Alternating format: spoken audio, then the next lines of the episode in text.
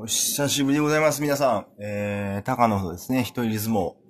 えーとですね、久しぶりなので、こう、口がふにゃふにゃしておりますけど、高野の一人相撲ですね。えー、またですね、あの、不定期ですけども、ほとんど、一月ぶりですか。えー、行ってみたいと思います。えー、この番組はですね、私、高野がですね、弱い四十をですね、迎えまして、えー、今までですね、やってきたこと、えー、チャレンジしたこと、失敗したこと、いろんなことですね、思い返しながらですね、つらつらとおしゃおしゃべりをして、で、まあね、ワコードの皆さんにですね、参考になって、えー、こいつみたいな失敗はしたあかんなと、ふうにですね、えー、振り返って、えー、振り返る？違うね、参考にしてもらって、まあまあまあまあまあ、こういう感じで人生生きていこうかなっていうふうなですね、ご参考になっていただければですね、幸いですということを目的にして、まあ、赤裸々にですね、えー、もうそれはもう赤裸々に、えー、自分の人生をですね、喋りたいなと思っている番組でございます。ちょっと内容変わったでしょ？あの、最初のですね、文言ですね。えー、ね。で、えっと、前回はですね、このですね、あのー、ポッドキャストを撮るときに際しましてですね、ヘッドセットをなるものをですね、失礼。スマホにつけて、で、ちょっとね、綺麗な音声で撮ろうかなと思ったんですけど、いかんせんですね、音声レベルがですね、子守歌レベルに低い。蚊の鳴くようなレベルで、これひょっとしたらですよ、ポッドキャストをですね、連チャンで聞いてる人は、これは実は僕もそうだったんですが、まあ自分のポッドキャストをですね、チェックしますから、で、あの、聞いてみたところですね、静かにブワーっと聞いていたら、えー、次のポッドキャストが始まった途端ですね、いや、もう音のデカさんにびっくりしましてですね、あの、目が覚めてしまったというですね、ことがありますので、えー、もう、初心に帰りですね、あの、スマホのですね、あのー、マイクで撮りたいと。なぜか、失礼咳が出ますね。で、このポッドキャストは本当にもう自分の自室から、えっ、ー、と、プライベートな感じで撮りたいということがありまして、まあ、綺麗に撮れようが撮れまいが、えー、咳が出ようが出まいが、えー、鼻毛がもう、ドチャンドガッバーナーだろうがなんだろうが、何を言ってるのかっていう感じですけども、もう、取り続けるということですね、コンセプトにとっておりますので、えー、このまま続けますが、えー、咳がね、今出てますね。なんかこれ撮り始めた途端咳が出たんですよ。で、今これ撮ってるのはですね、まあ、あのー、一貫しててですね、最初の初回から変わらないのはですね、あの、自分のですね、部屋、として作っている、あの、中地下から取っております。この中地下ですね、あのもともとはそもそもあの居住スペースではないところを居住スペースに変えております。前回はですね、暑い暑いと言っておりましたが、まあ、見事、えー、転職が決まりまして、自分で自分に拍手ですが、あエアコンをつけたりとかですね、してですね、ちょっと快適になった状態であの、お送りしております。で、何が言いたいかと、えー、この部屋今使ってないわけですね、ほとんど。あのー、で、この部屋というのはもう今からまあ、あの、転職をですね、あの、しまして、で、そこからまあ仕事部屋として使うわけなんですけども、えー、咳が出ると先ほど言いましたがですね、私ですね、スピリチュアルな話もですね、大好きでして、咳が出るというのはですね、えー、どなたかがいらっしゃるということをですね、まあ、夏のね、あの、階段特集ということで階段をですね、喋ったこともありましたが、えー、こういうふうに言われております。だから、どなたがおそらくいらっしゃるんでしょう。えー、声が聞こえた場合には、えー、即、えー、高野風、ね、t-a-k-a-n-o、大文字の v で、えー、ツイッターやっておりますので、メッセージをですね、えー、いただければと思います。あの、こんな声があんた、喋ってる後ろで聞こえとる場合ということですね、教えてもらえればですね、私ですね、意気揚々と、えー、この部屋で撮ることをですね、頑張ってしまいます。なんか、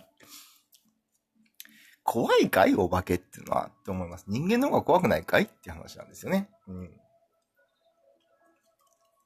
はい。思いません？人の方が怖いですよ。うん。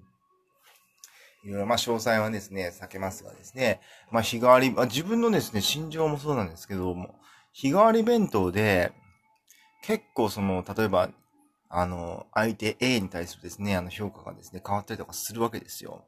朝、あと時間によって変わるわけね。朝、ちょっとまあ嫌だなと思った人も、ちょっと話をしてみたら午後はですね、とってもいいことじゃないかと思ってしまったりとかですね。まあこれは僕のお人よしなところもあるのかもしれませんが、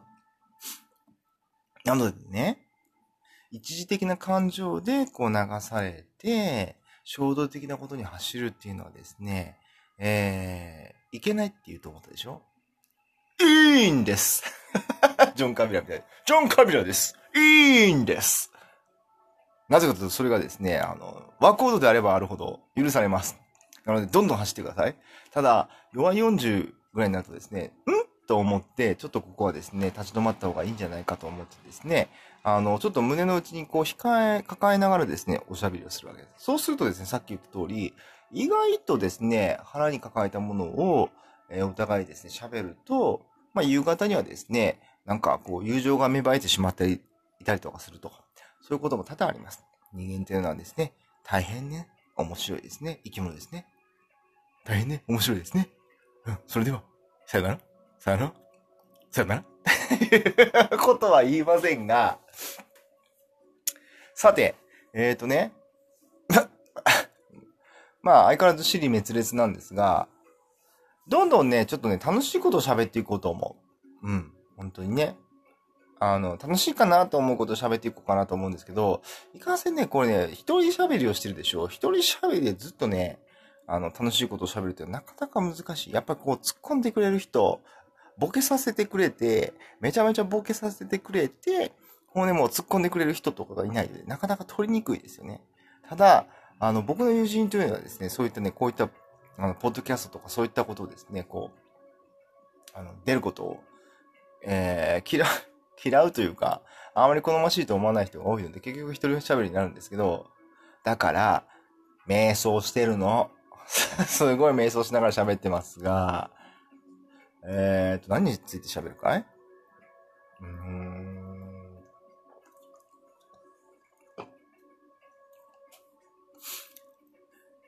まあ、じゃあね、今からどういうふうにこのポッドキャストがなっていくかって話をしましょうか。一月経って、状況がどう変わったかっていう話からしていきましょうか。私のね、近況ね。えっ、ー、とね、まあ、今度ね、あのー、お世話になる企業さんはですね、えー、なかなかしっかりした企業さんで、まあ、詳細はね、言えませんが、あの、僕のですね、バックグラウンドチェックというですね、やってらっしゃったんですね。これがね、なかなか面白くて、人事の人はですね、あのー、これあのー、君たちに 参考になるかどうかわかんないけど、こういうふうなね、しっかりした、あの、企業さんもあるからね、あの、あれだよ、あの、経歴とか嘘ついちゃダメですよっていうことをちょっと含みながら喋りますが、バックグラウンドチェックっていうのをですね、やってもらってるんです、今。で、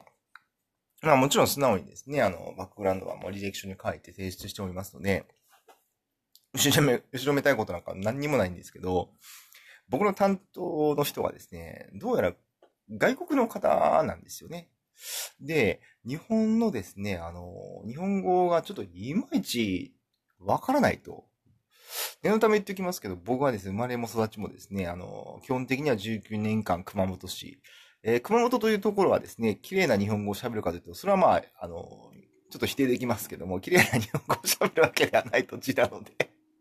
地方都市なのでね。あの、で、まあ、ただ、日本語のネイティブなわけですよ。おそらく。それで、かなり、かなり、あの、謙虚に言ってますが、まあ僕に関しては、とりあえず熊本で生まれて19年経った後に関西に行きまして、まあ関西弁になれまして、その後にまあ、えー、イギリスに行って、そのイギリスから帰ってきた後、東京に10年間住んでおりましたので、皆さんの美しい標準語とか関東弁とか、もう聞き慣れてるわけです。もうね、もう今日なんかはですね、同僚さんとですね、あの、江戸弁の話までしました。おひたしとかね。すごいよ、門前仲町のですね、あの飲み屋に行くとですね、おひたしって書いてないんだよね。あの、おひたしって書いてなくて、おしたしって書いてあるんだよね。うん。だからまあ、かなり日本語に関してはですね、あの精通しているかなというふうに思うんですが、いかんせんそのバックグラウンドチェックの人のですね、日本語がわかんなくて、なんかもう詳細は言えないんですが、いや、同じこと何回も聞いてるやん、みたいな感じで、まあ、客中をつけまして、あの、リプライしたりとかですね、して、したところですね、今までその時まで、あなたはここを確認した方がいい、この書類をくださいって言ってた毎日あったメールがですね、あの、3日来てないというですね、ちょっと傷つけちゃったかなと。ひょっとしたらその相手の人は、日本語にかなり自信があって、で、だけどネイティブの日本人だと思われる人間に、えー、ちょっとこう、わかんないと言われ、まあ、挙句の果てには、まあ、一応ね、あの、英語で送ってもいいよっていうふうに言ったんです。まあなんか、手前味噌ですが、まあ一応英語は得意なので、ん？でもその英語で もう返事が返ってこないまま大丈夫なのかしらっていうような感じでですね、あの、ここまで来ておりますが、おそらくまあ大丈夫なんでしょうけども、あ、じゃあこの言葉の感覚について言いましょうか。みんなね、日本語を自分はうまく操れてると思うはずなんですよ。あの、日本人だから。でもね、イギリスに行って思ったのは、例えばね、イギリスでネイティブでそのイギリスに生まれ育った人たちに、ある時に僕はですね、あの修士論文を書くためにフィールドワークというのをやったわけです。えっ、ー、と、クエスチョネアですね、質問表を作りまして、で、あのー、まあ、イギリスのことは具体的に言っていいかな。あの、えっ、ー、とね、どこで配ったかな？もちろんロンドンの、えっ、ー、と、北にありますアレクサンドラ・パレスっていうところと、あとは、北の方でリーズっていう街に行って、その質問票を配ったり、で、あとはもう地元のエガムっていうところがあるんですけどね、あのサリー州っていうところが、ロンドンからちょっと、ヒースローからちょっと、ヒースローから行った方がいい？えー、南西に下ったところで、あの、配ったり、で、その日本語版を横浜で配ったり、熊本で配ったり、えー、東京で配ったりとかしたんですね。で、それで集計を取って終身論文を書くというフィールドワークをしておりました。面白いでしょ？で、そのですね、あのー、中の、日本人の人はですね、まあもちろん僕はネイティブの日本人だっていうのもあるかもしれませんが、その質問票に対してね、その子供語がわからないとかいう質問はなかったんですが、イギリス人はですね、ちょいちょいこの文言がわからないっていうことがあった。でもね、そのクエスチョネア、あの、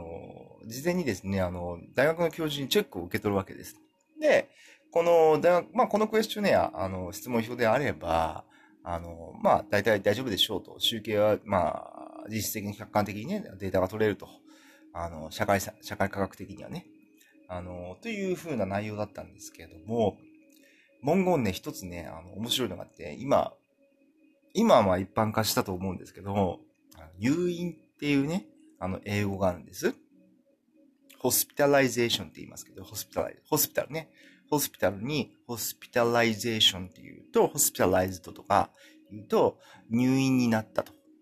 で、入院した時っていう風なですね、あの、if ですね、もしものですね、あの、状況の、あの、質問表を作ったんですよ。そしたらですね、意外とみんなわからない。意外とネイティブだと思われる人たちが、ホスピタライズドの意味がわからないと。今だったらわかると思うんですよ。あの、まあコロナのせいでね、入院患者さんが増えて、まあどこでもこの単語、ホスピタライズドっていう言葉使われますけれども、あの、当時はですね、その、10年ぐらい前、20年20年弱 ?15 年前かなうん。まあ、その、ホスピタライズドっていう言葉はですね、意味がわからないって言われまして、これは俺の質問表の作り方が悪いのか、文言の選び方がわからわからないのかって言って、ちょっとですね、あの、たじろいだ時期がありました。まあ、なぜまあ、教授のお墨付きは、あの、教授のお墨付きは受けているので大丈夫だろうとは思ったんですけども、でもね、ここでわかるのが、いかにネイティブといえども、あの、わからんことはわからんのです。でね、これはね、あの、大都会にいる皆さんにですね、ちょっと問いたい。多分ね、あると思うの、そういう経験が。同じ日本語を喋ってると思ってるんだけど、地方から来た人とか、例えばまあ地方から行った人が、あのまあ、大都会、東京であり、大阪であり、まあ大阪はちょっと特殊だけどね、の人たちと喋ってて、意思疎通ができないなと、あの、ある文言に。ついてのこう理解がちょっとこう共通認識がなくて、っていうことがあると思うんですけど、でそれでね、あのー、まあ、変な意味、あのー、マウント取ったりとかする人もいるわけですよ。東京に住んでる人がその地方から来た人の、あのー、意味がわからないとかいうことに対してマウントを取るとかね。あのね、ありえますよ。逆もあるからね、その、東京の人が例えば沖縄の果てに行った時に、あの、この感覚がわからないとか、絶対あるはずなんですよ。だから、何が言いたいかというと、自分は日本語が堪能だと思っていることすら、その言葉に対するリタラシーっていうんですかね、そのケーパビリティあの、っていうのはですね、その曖昧だということです。自分がこう喋ってる言葉に対して自信を持つのはとてもいいとは思うんですけども、その、その言葉っていうのは意外とその、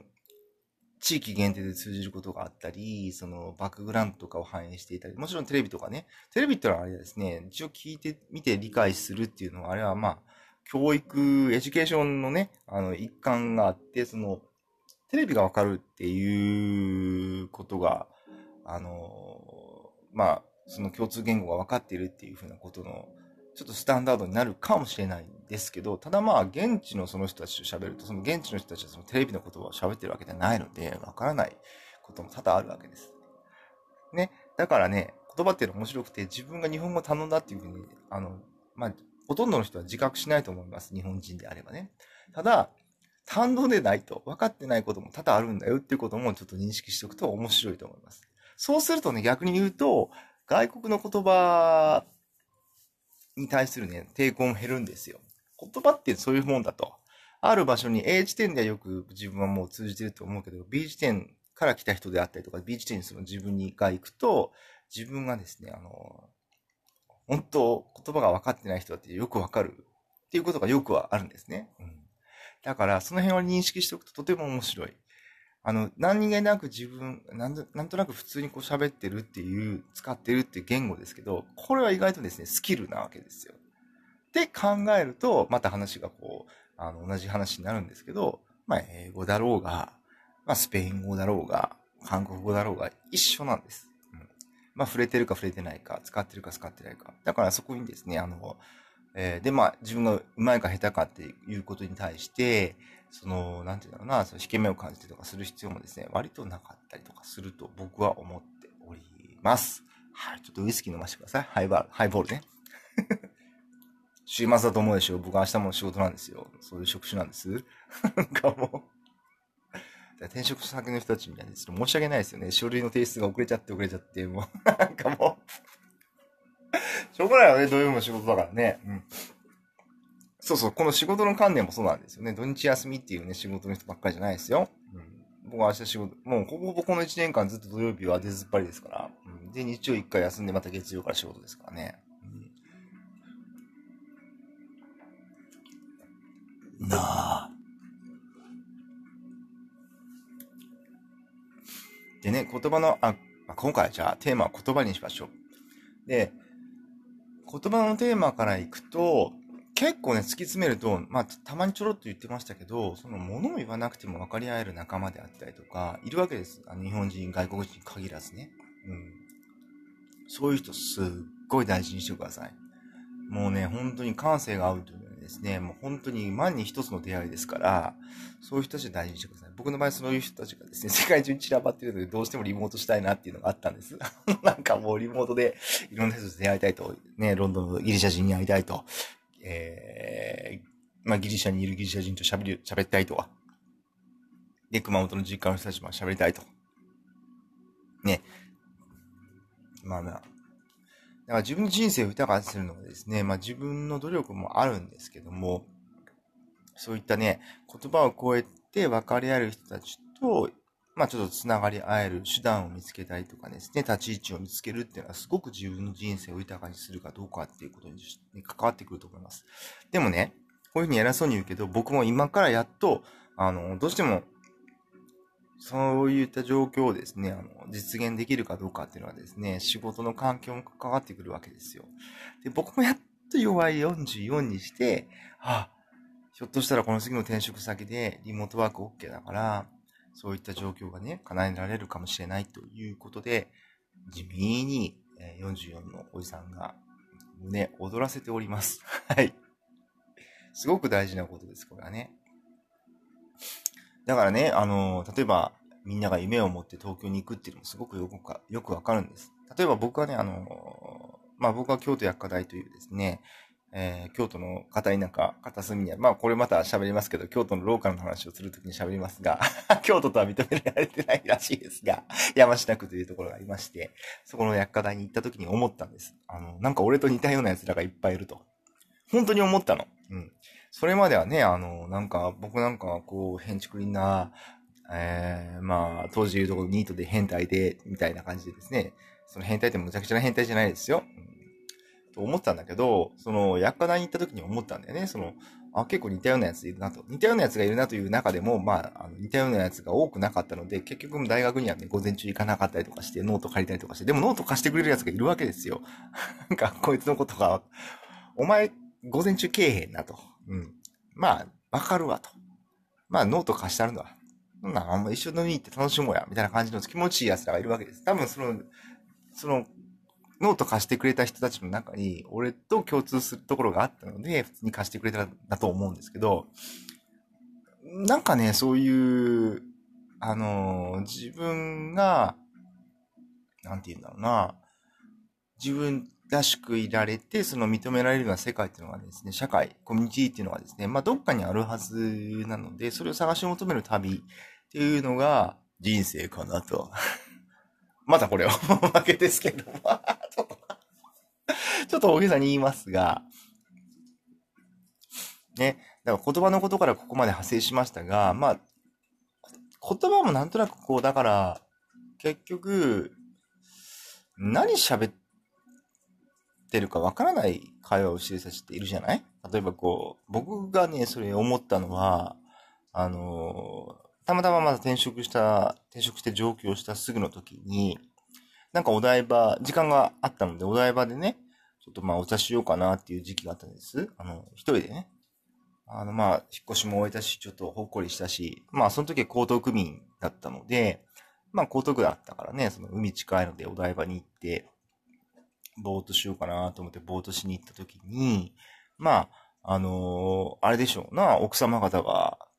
ご主人たちは一生懸命汗水払して働いてるのに、その奥様方がシャンパン一本囲みながらですね、テーブルで喋ったんです。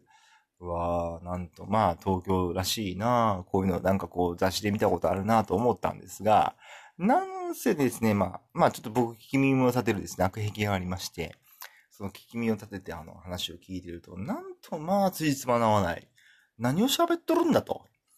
えっ、ー、と、奥様 A が奥様 A のことを喋る。奥様 B が奥様 B のことを喋る。奥様 C が奥様 C のことを喋る。奥様 D が奥様 D のことを喋る。何も噛み合ってないわけです。だからこのポッドキャストのようなスタイルでいいわけです。だから、でも、みんなで同じテーブルを抱えてるわけです。僕がもしあの場に入っていたら、苦痛以外の何でもないわけです。コミュニケーション取れてないやんと。僕が言うとこの、その、意思疎通というか、そういうね、定義を満たすようなコミュニケーションあの、取れてないわけですよ。だから、その、意思疎通を図るためにですね、言葉も大事なんですが、なんとなくこう、あれは多分、自分で自分、私って、平日の昼間から、えー、ゴージャスなママ友たちに囲まれつつ、シャンパンを一緒に傾けてるわっていう自分に寄ってるというですね、マスターベーションなわけですよ。はい。これね、マスターベーションがね、悪いとは言いません。うん。ただ、マスターベーションをすることによって、あの、本当の意味でのね、この性的なマスターベーションもそうですが、その、相手をネタにしとるわけですよ。相手がを自分を満足させるためのネタにしているというですね、ことにね、気づいていない場合、かなり精神年齢はですね、中学生なわけです。わかります？うん。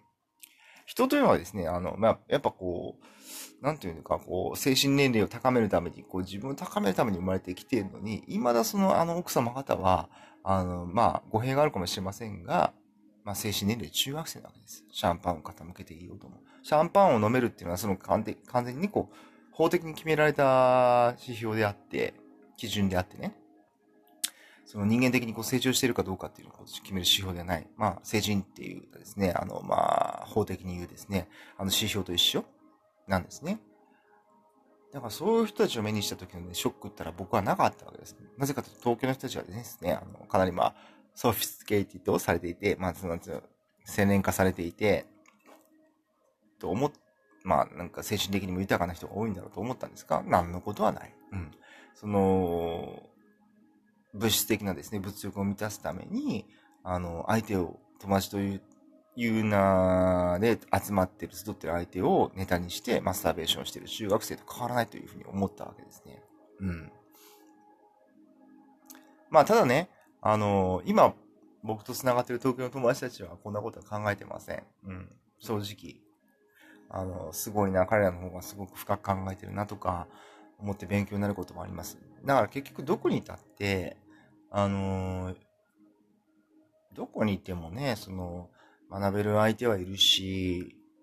そのコミュニケーションが通じない相手はいるし、何も言えなくても通じる相手はいるし、まあなんか言った方がなんか分かり合える相手もいるしっていう、まあ千差万別、まあ人というのはいろんなね、方法をとってコミュニケーションをとってお互いを高めて合っていくものなんだなっていうところが今のところの結論ですね。ただ、えー、高め合わないような、えー、一方通行の、この言ったラジオのようなですね、あのですね、関係っていうのはちょっと、うん、考えもんかなというふうにちょっと思いました。いいですか？お後がよろしいようで。久しぶりでしたが、えー、お聞き苦しかったら申し訳ございません。寝る前だったらね、あの、ちょっと嫌な気分になったかもしれないけど、若干難しい話だったから、あなたはもう寝てるんじゃないかしら。うん。寝てください。はい。朝だったら、うん。まあ、目を覚ませる、覚ますにはこう、い い内容だったんじゃないかと思います。どんどん明るくバカっぽい話をしていくよ。うん。